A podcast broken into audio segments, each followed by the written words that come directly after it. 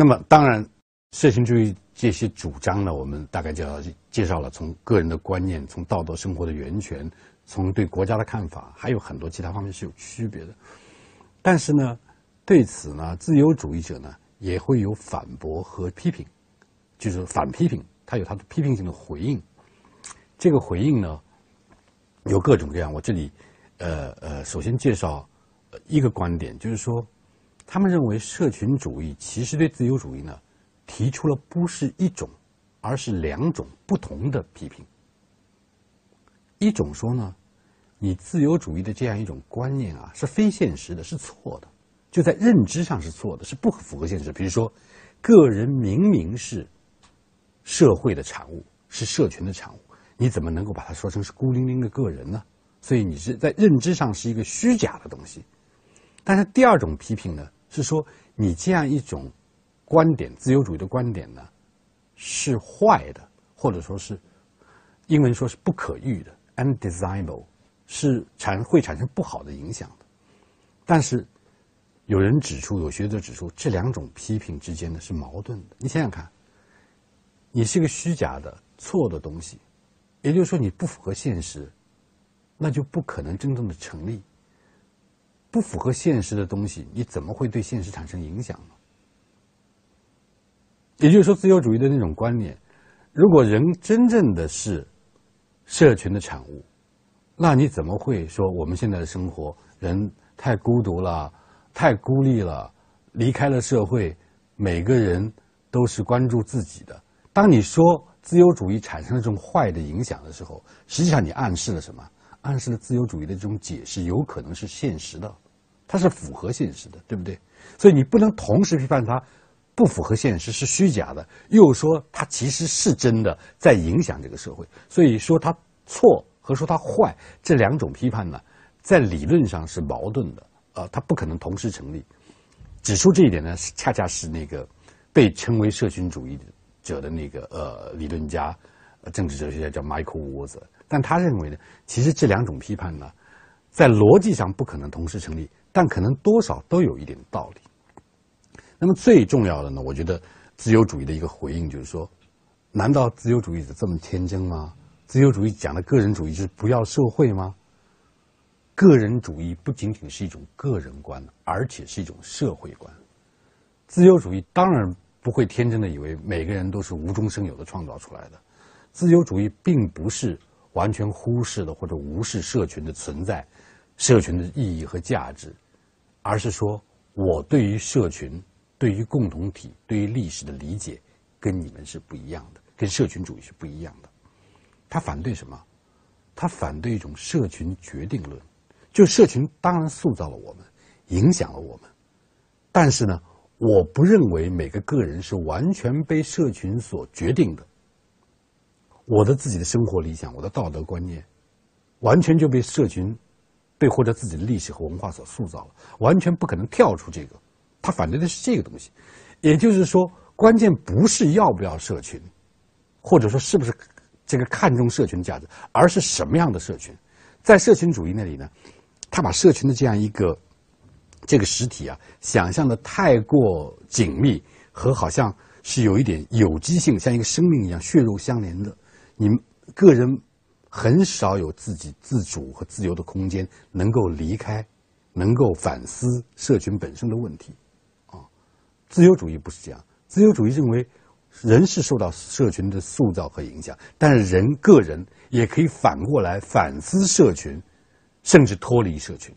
所以，个人主义的那个呃，自由主义的个人主义呢，比较强调个人的反思能力和自由选择的能力。自由主义会说：“我认为，我们认为这个自由选择并不是凭空创造，但是我们可以看到社群内部它并不是铁板一块。如果你想个人的价值啊、理想啊、道德啊、自我理解全是社群决定的，为什么在一个社群当中还会有多样性呢？那不是大家都应该一样的吗？”为什么在现代世界会有这么多的这个，呃，千奇百怪的这样一种各种各样的生活理想和生活方式？所以，就这个意义上而言呢，社群对于个人，它是有塑造作用，但这种作用呢，不是决定论式的。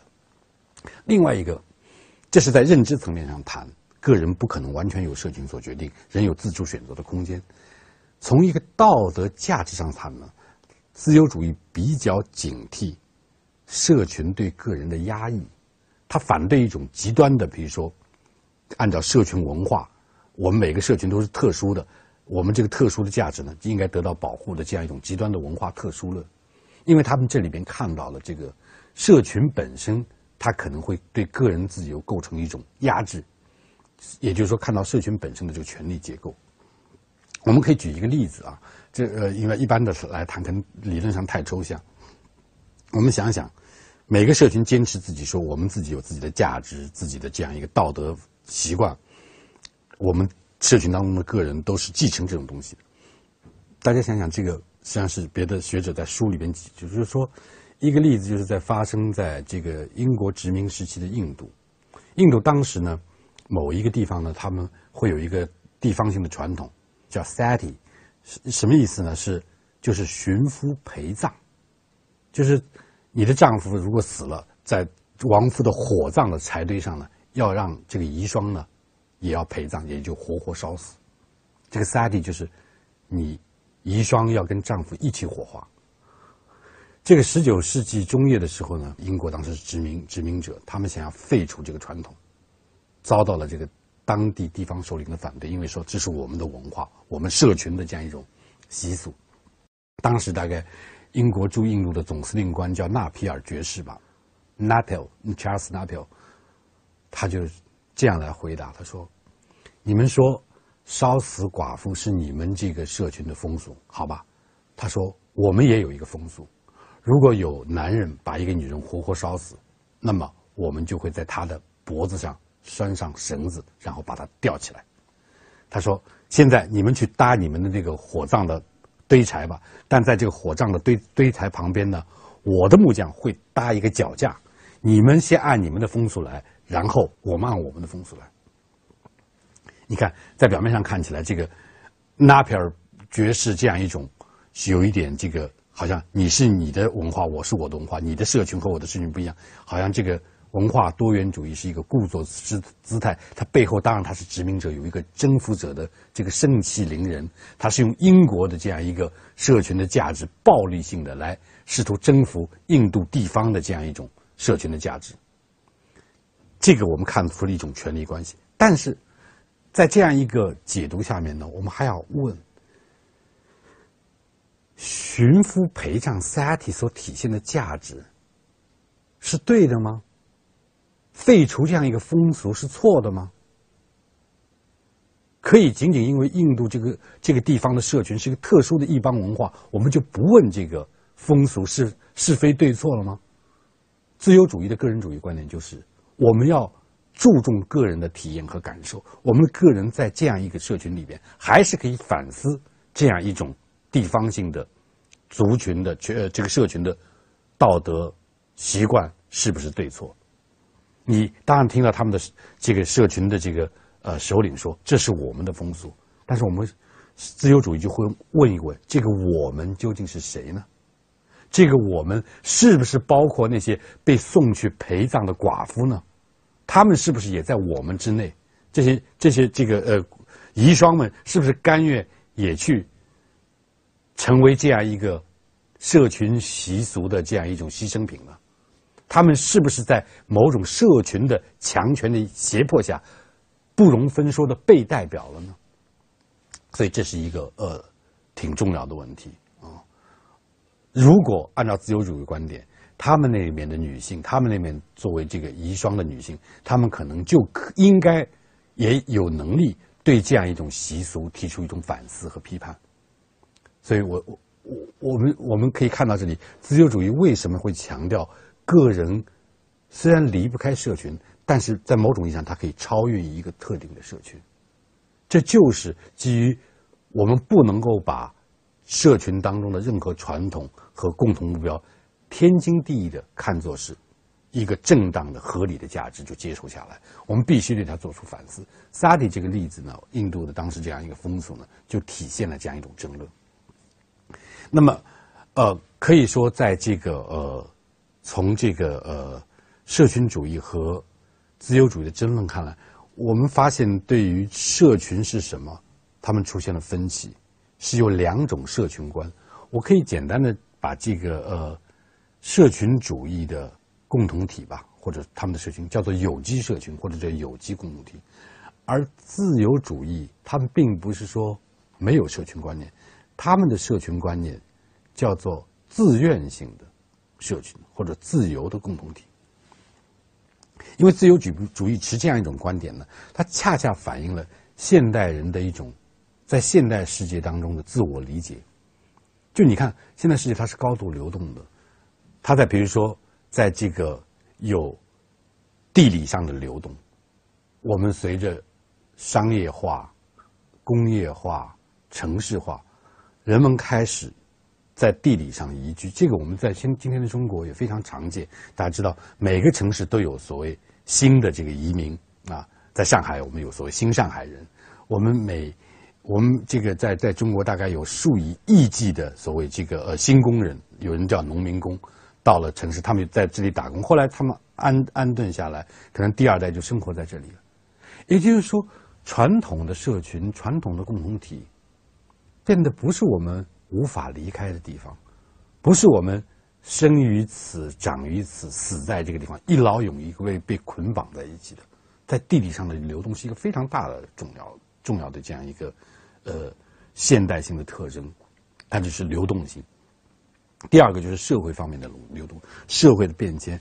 比如说，在传统社会里，你在一个所谓传统的有机的共同体里，子承父业的特别多。你们，你父亲是一个呃钟表匠，你可能就是一个钟表匠；你父亲一个铁匠、木匠，你可能就变成一个铁匠和木匠。但现在在现代社会，大家知道。人受了教育，然后可以做各行各业的工作，子承父业这样的事情越来越少啊。父母和子女的这个社会条件和社会观念差异也很大，这也是一个流动，地理上的流动，社会阶层流动。还有一个就是婚姻家庭的变动，比如现代社会的离婚率、离婚率和再婚率都比传统社会要要要这个大，所以你要说。像麦金泰尔讲的这个 narrative selfhood，就是有故事的一个叙事性的自我，在这样一个条件下就变得特别复杂、困难和纷乱。你说一个孩子他讲一个什么样的故事呢？他可能从自己的生物性的父母那里继承了一套观念，这个呃想法，有一个故事；到新的组合的家庭里又有一个故事，所以他的故事是复杂和片段的。他要把这。这些东西拼凑起来，要把它整合起来。这个整合必须要靠自己在个体上完成。所以，故事不再是一个固定不变的一个一整一个整体的非常融贯的内在自洽的故事。还有就是在政治方面的流动，就是一个人可能选择信仰这样一种政治派别，在西方这样一个政治党派那样一种政治观点，但他随着这个呃。时局的改变，他会改变自己的看法。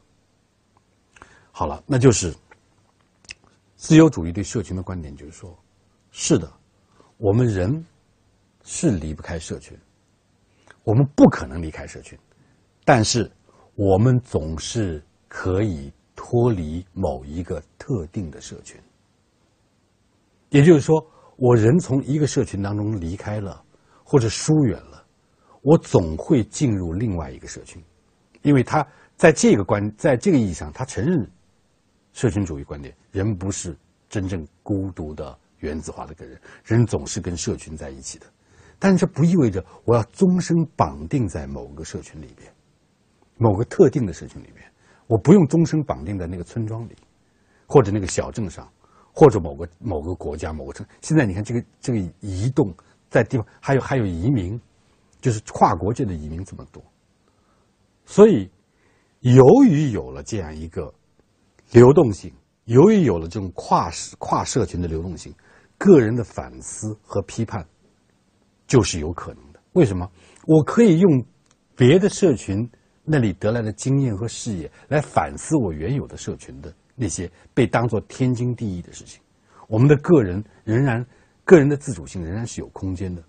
所以，我们可以在跨社群的世界里寻找到道德理想和生活目标的源泉，而且这是基于我们人的这个对自己经验的自我反思和评价的。比比如说，我们随便举个例子，在我们这一代当是是孩子的时候，那时候呃，父母打孩子作为教育手段是经常的，家常便饭。几乎我想，我相信，在我这一代，在中国的，嗯，我们童年时代，基本上每个人都是挨过父母打的。这个打是，呃，是一个教育手段，不是说是一个家庭暴力啊。所谓那时候棍棒底下出孝子，而在我们那一代，就是呃，那时候看到有一个美国电视剧叫《成长的烦恼》，其实那个电视剧后来我到美国读书以后，发现那个电视剧，人家说在美国是并不重要的，是一个三流电视剧。但对我们这这一代人有很大的影响，为什么？就发现这里边啊，他们是一个家庭戏，就是个父母一直耐心的跟孩子讲道理，从来不打，而而且孩子可以提问，可以质疑，可以商商量，甚至可以批评父母和老师。哎，我们发现，在另外一个世界里存在着这样一种父母跟孩子的关系，那个社会并没有完全坍塌。并没有完全崩溃，他们的教育也不是完全完蛋，啊，还不错，在某种意义上。那么，为什么棍棒底下出孝子必须变得是我们唯一的可取的教育教教育方式呢？你看，你在一种跨社群的世界里边，你就会产生一种反思意识，因为反思不能凭空，你要有资源的。我们在不同的社群、不同的共同体、不同的文化脉络里边，看到不同的东西。我们作为个人，通过理性思考和反思，就可以把它组织起来，形成新的文化。那你们这一代同学，我觉得基本上，我觉得偶尔可能还有父母打孩子作为教育手段的，基本上是比较少。也就是说，在我们这一代，父母打孩子是默认，只是常态，不打是例外。在你们这一代呢，这个可能打孩子是比较少的，是例外的状态。不打孩子，说服教育、谈话，这是一个常态。所以你看，这个文化在变迁。文化变迁是什么？正是因为有跨文化的、跨社群的影响。那么这是呃自由主义对这个呃呃社群主义的一些一些一些反驳。你看，经过这样一个反驳和回应呢，你就会发现，其实自由主义并没有想，没有像社群主义一般呃指控的那样，一般这个批评那样那么简单的说，只要个人不要社会，不是这么这样这样这样简单的一个东西。